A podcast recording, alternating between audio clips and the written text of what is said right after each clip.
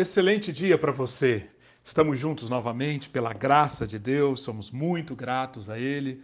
Nosso áudio 13, Justiça e Esperança para hoje, a mensagem de Isaías. Hoje nós vamos nos ater ao capítulo 8.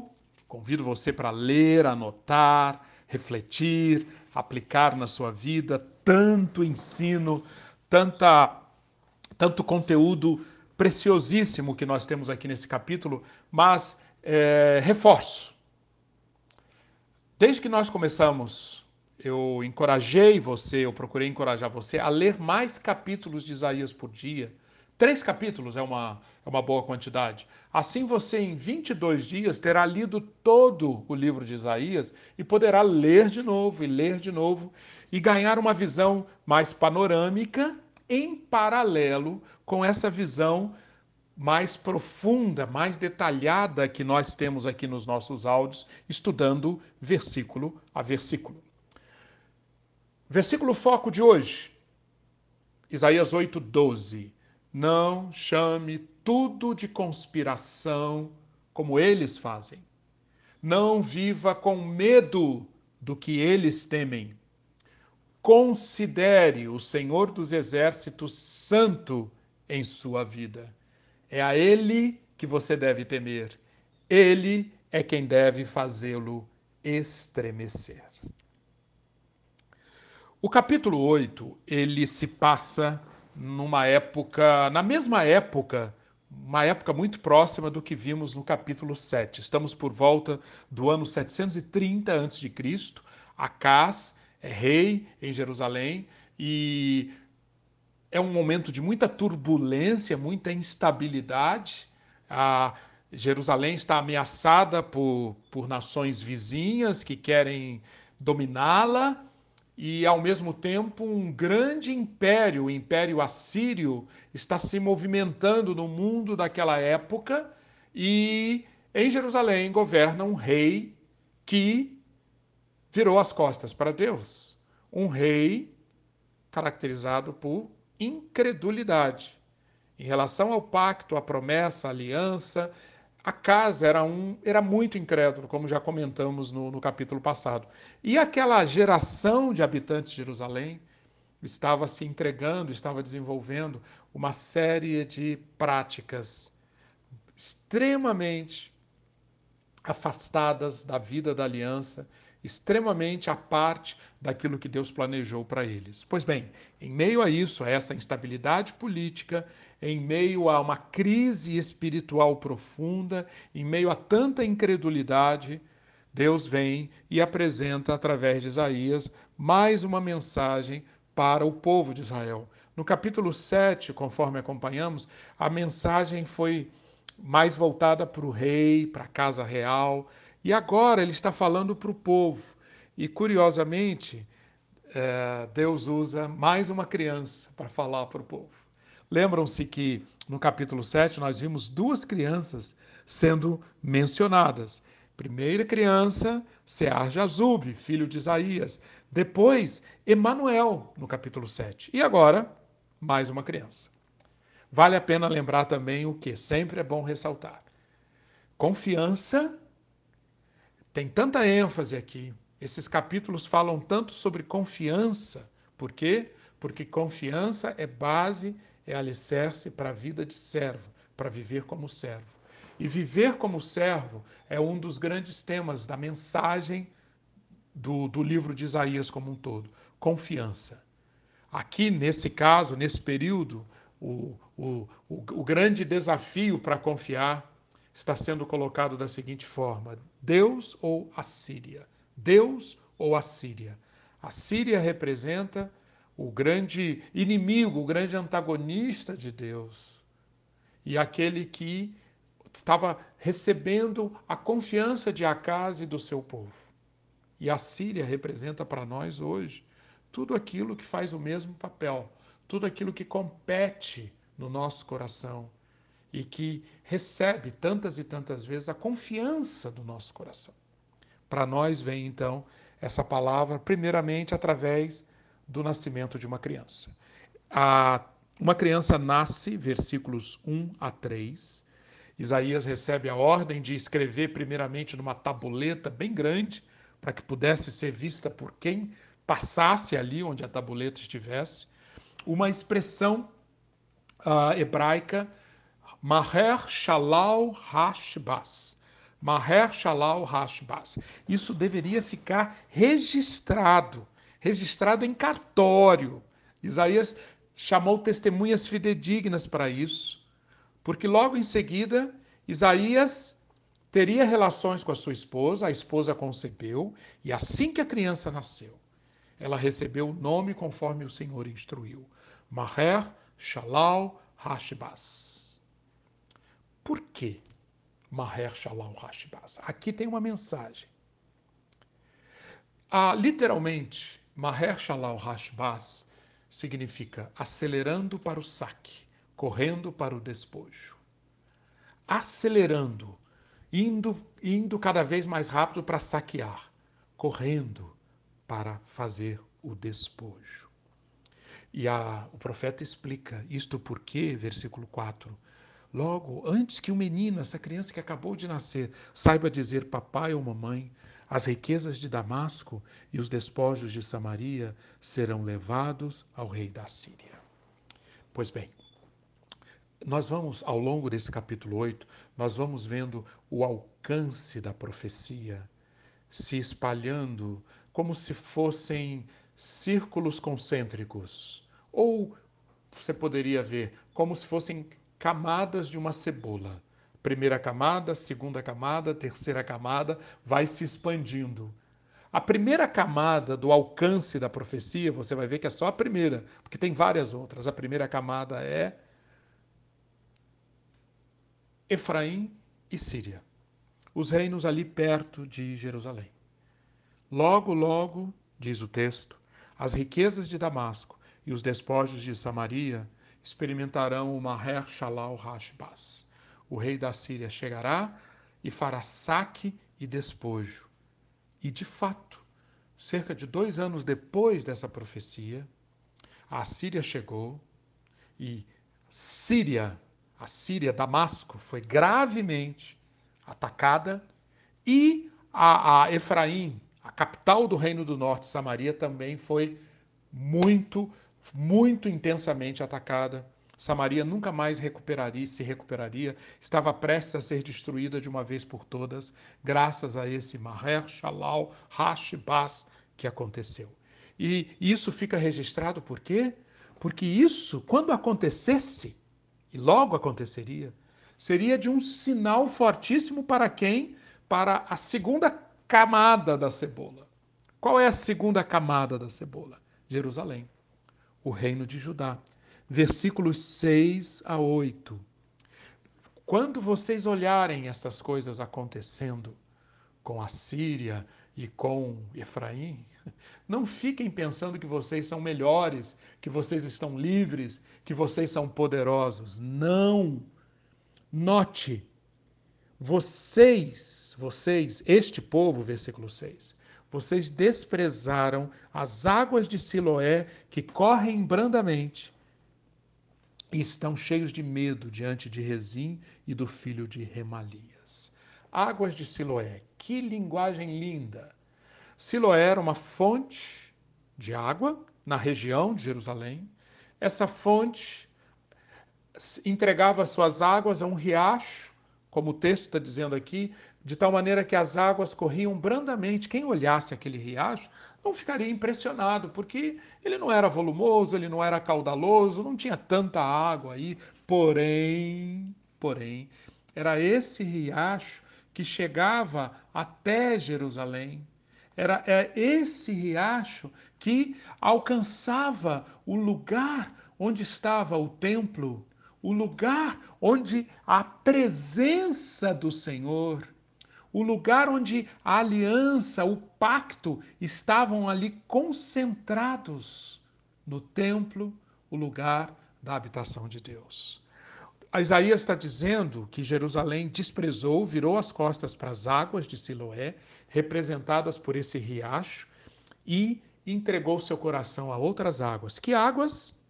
As águas do Eufrates. Eufrates era um rio muito volumoso, imensamente mais impressionante do que Siloé. E Eufrates era o principal rio do império da Assíria, lá no norte de Jerusalém. E o texto 7, o versículo 7 diz que essas águas de Eufrates, do Eufrates, fortes e impetuosas, encherão o leito dos rios e transbordarão por todas as suas ribanceiras. Ou seja, que péssima escolha você fez, Jerusalém, você está fazendo. Você está desprezando Siloé porque ele, são águas que correm serenas, serenas.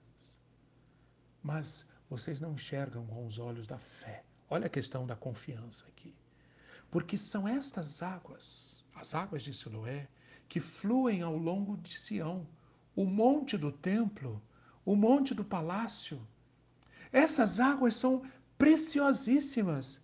As águas de Siloé apontam então, são um símbolo para o reino de Deus, alicerçado ali no Monte Sião.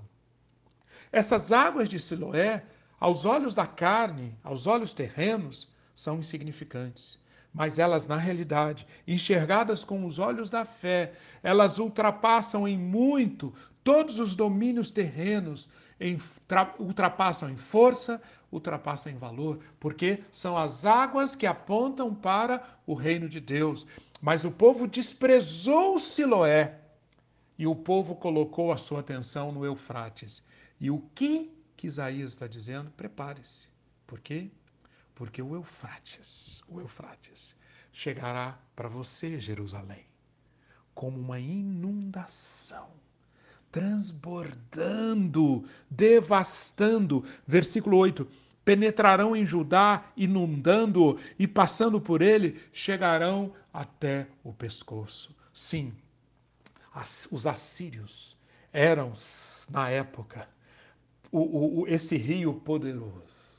Onde eles chegavam e parecia, eles pareciam capazes de atacar em qualquer lugar. Eles chegavam sempre com velocidade e poder a majestade dos seus exércitos enormes deve ter sido algo impressionante por si só, só de olhar aqueles exércitos. Você ficava impressionado. Era, os exércitos eram como um poderoso rio correndo. Acás, Acás fez aliança com a Síria, achando que estava, estava se protegendo.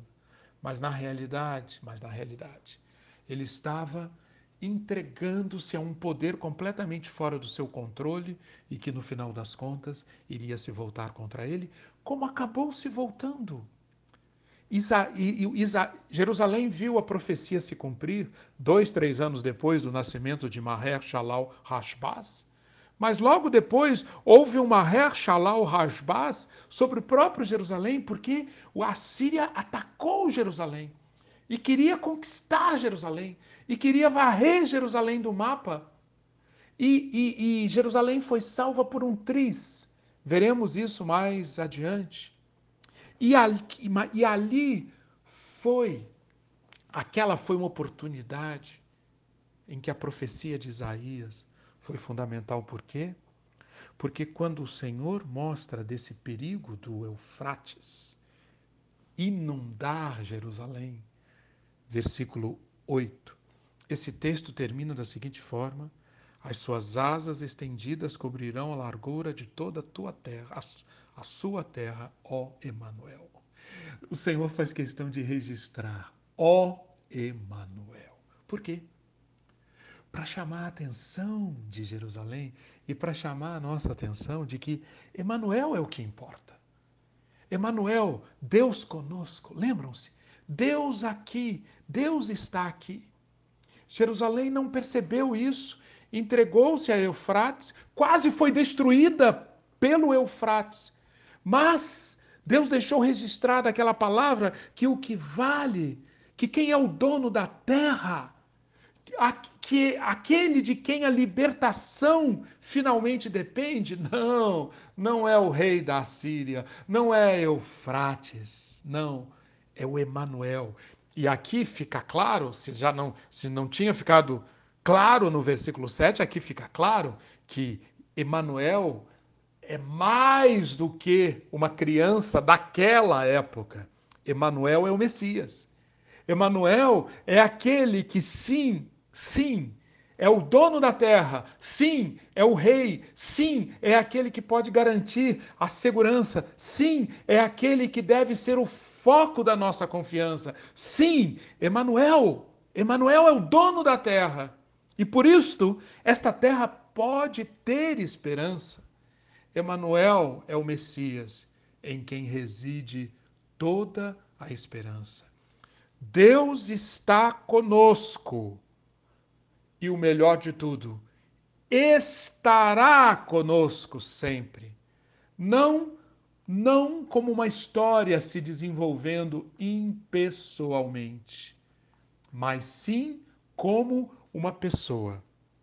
Esse texto faz uma ponte entre os tempos de Isaías, o versículo 8, e 700 anos depois, quando o Messias nasceu, quando o Verbo se fez carne e habitou entre nós e vimos a sua glória. Mas o, o capítulo continua, e agora, como eu falei, casca, agora nós temos uma nova casca de cebola. Versículos 9. Agora amplia-se o raio, o alcance daquela luz que está sendo irradiada aqui. A profecia agora volta-se para quem? Para povos, nações, países distantes, que, conforme nós lemos aqui nos versículos 9 e 10, ficam furiosos, preparam-se para a batalha, elaboram projetos, dão ordens. Aqui nós estamos como que vendo a história humana, que é a história de guerras, é a história de exércitos, é a história de povos furiosos, achando que estão no controle, dando as ordens, preparando-se para o despojo, preparando-se para o saque.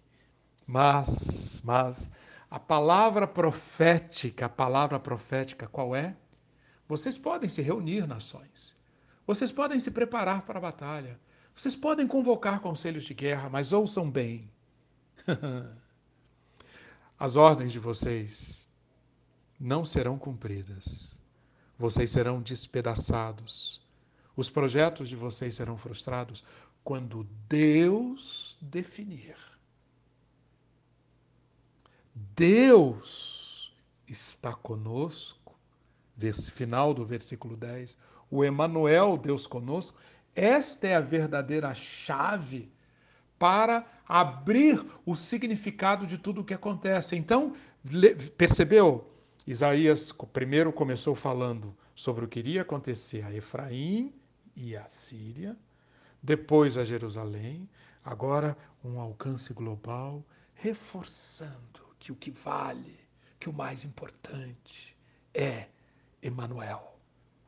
O que mais, o que é mais importante, o que vale, o que deve sempre ser o foco da nossa fé em todas as gerações, em todos os lugares, em todos os momentos é Deus está conosco.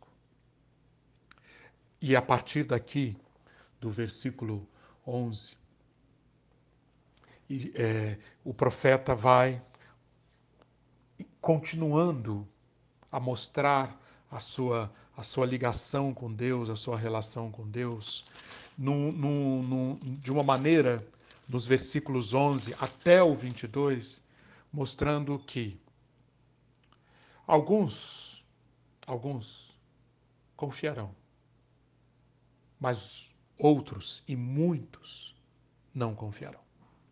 A partir do versículo 12, Deus está preparando Isaías para esse fato. Caminhos muito distintos serão seguidos. O primeiro caminho por um pequeno grupo que confia. O segundo caminho por um grupo que não confia. O primeiro grupo terá cada vez mais luz. O segundo grupo andará em trevas cada vez mais profundas.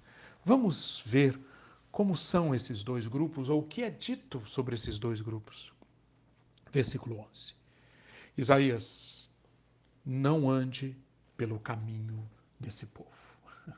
Daqui já está claro que onde está a maioria? Onde está a maioria? É aquele que fecha os olhos é aquele que deixa de acreditar que Deus está conosco. É a maioria. Por isso é o caminho deste povo. A incapacidade geral da nação de acreditar que Deus estava com ele e Deus estaria envolvido em seus assuntos diários. É essa incapacidade geral de crer que, que estava levando o povo para onde eles estavam indo.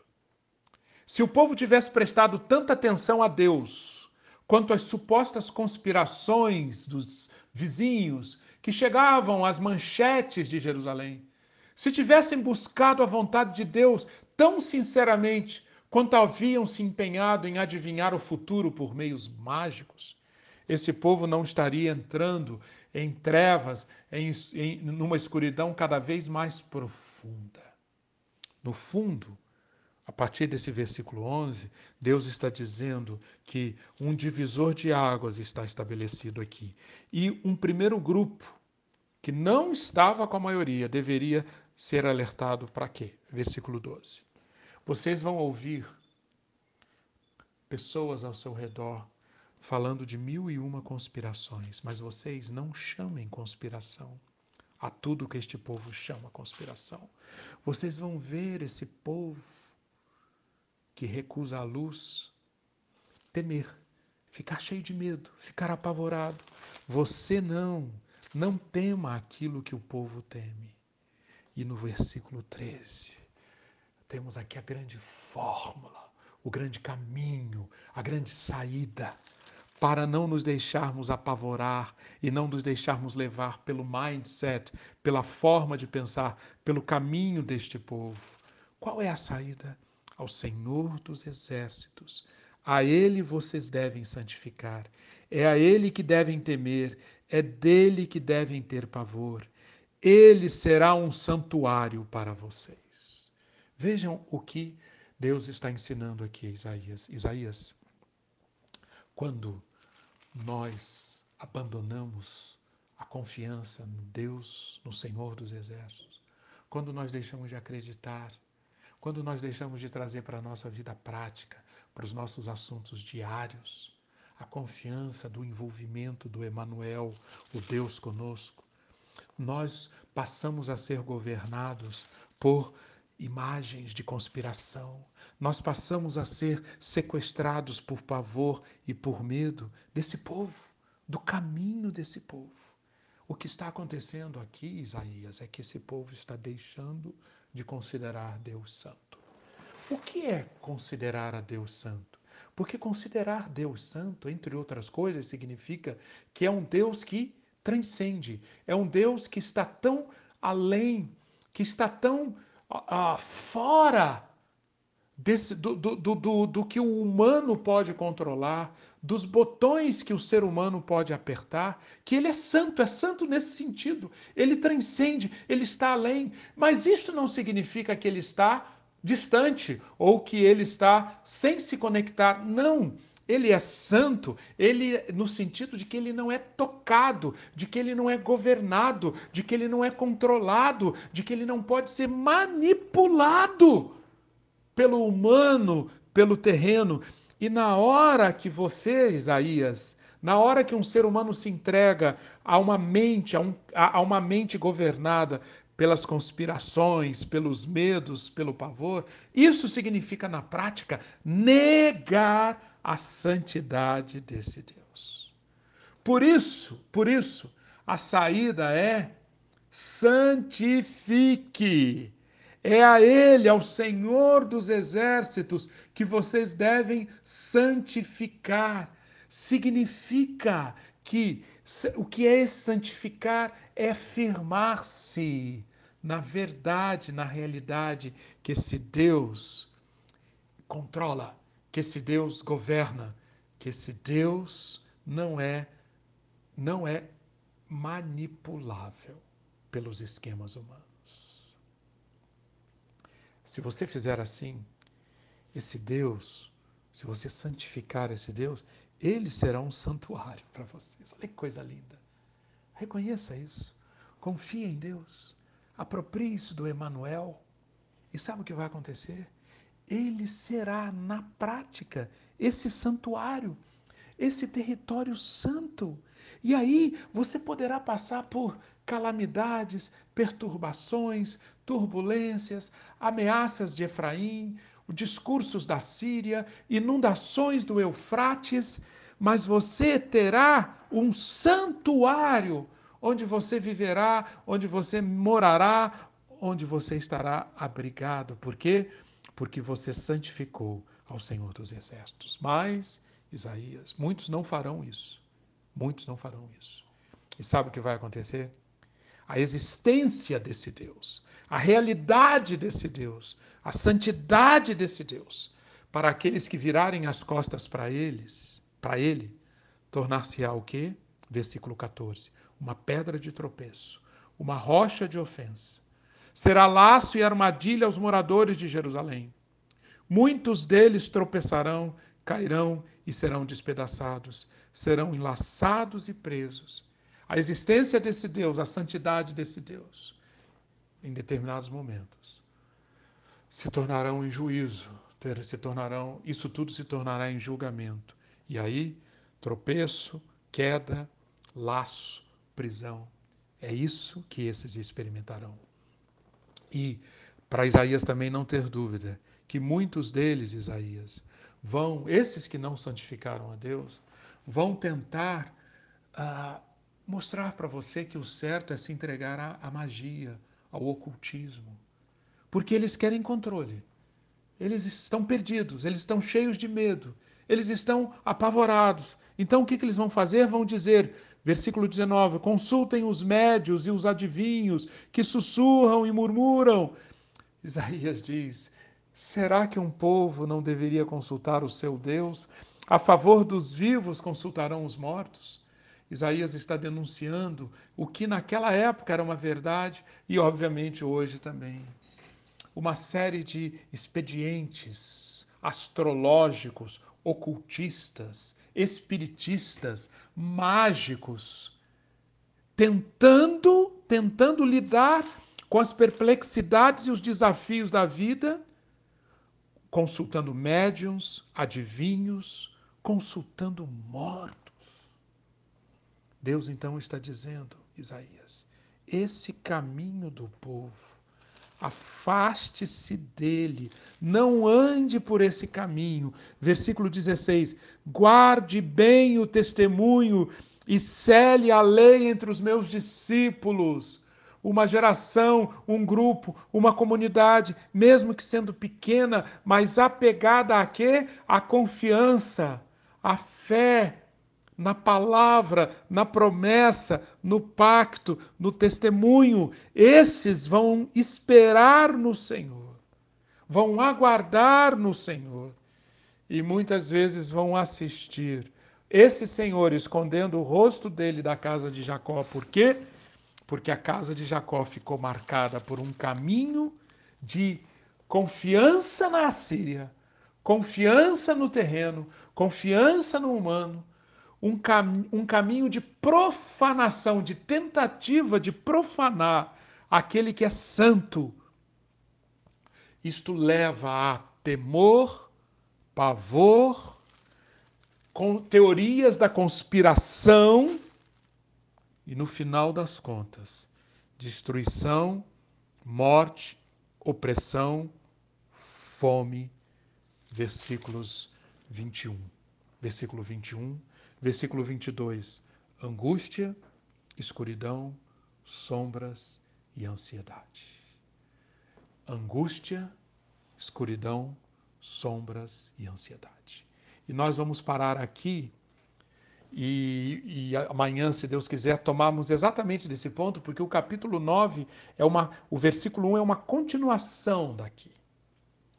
Isaías traçou o quadro das trevas, da angústia, da escuridão e mostrou de onde vieram essas trevas, de onde veio essa angústia, de onde veio essa escuridão. A mensagem de Isaías, então, aqui nesse capítulo, ela é extremamente contundente para nós hoje. Onde nós estamos? Em quem nós confiamos? Onde está a nossa esperança? Reflita sobre isso. Deus o abençoe ricamente e que você tenha um dia que possa refletir e encontrar qual, qual dos caminhos você está seguindo. Deus abençoe abundantemente. Amém.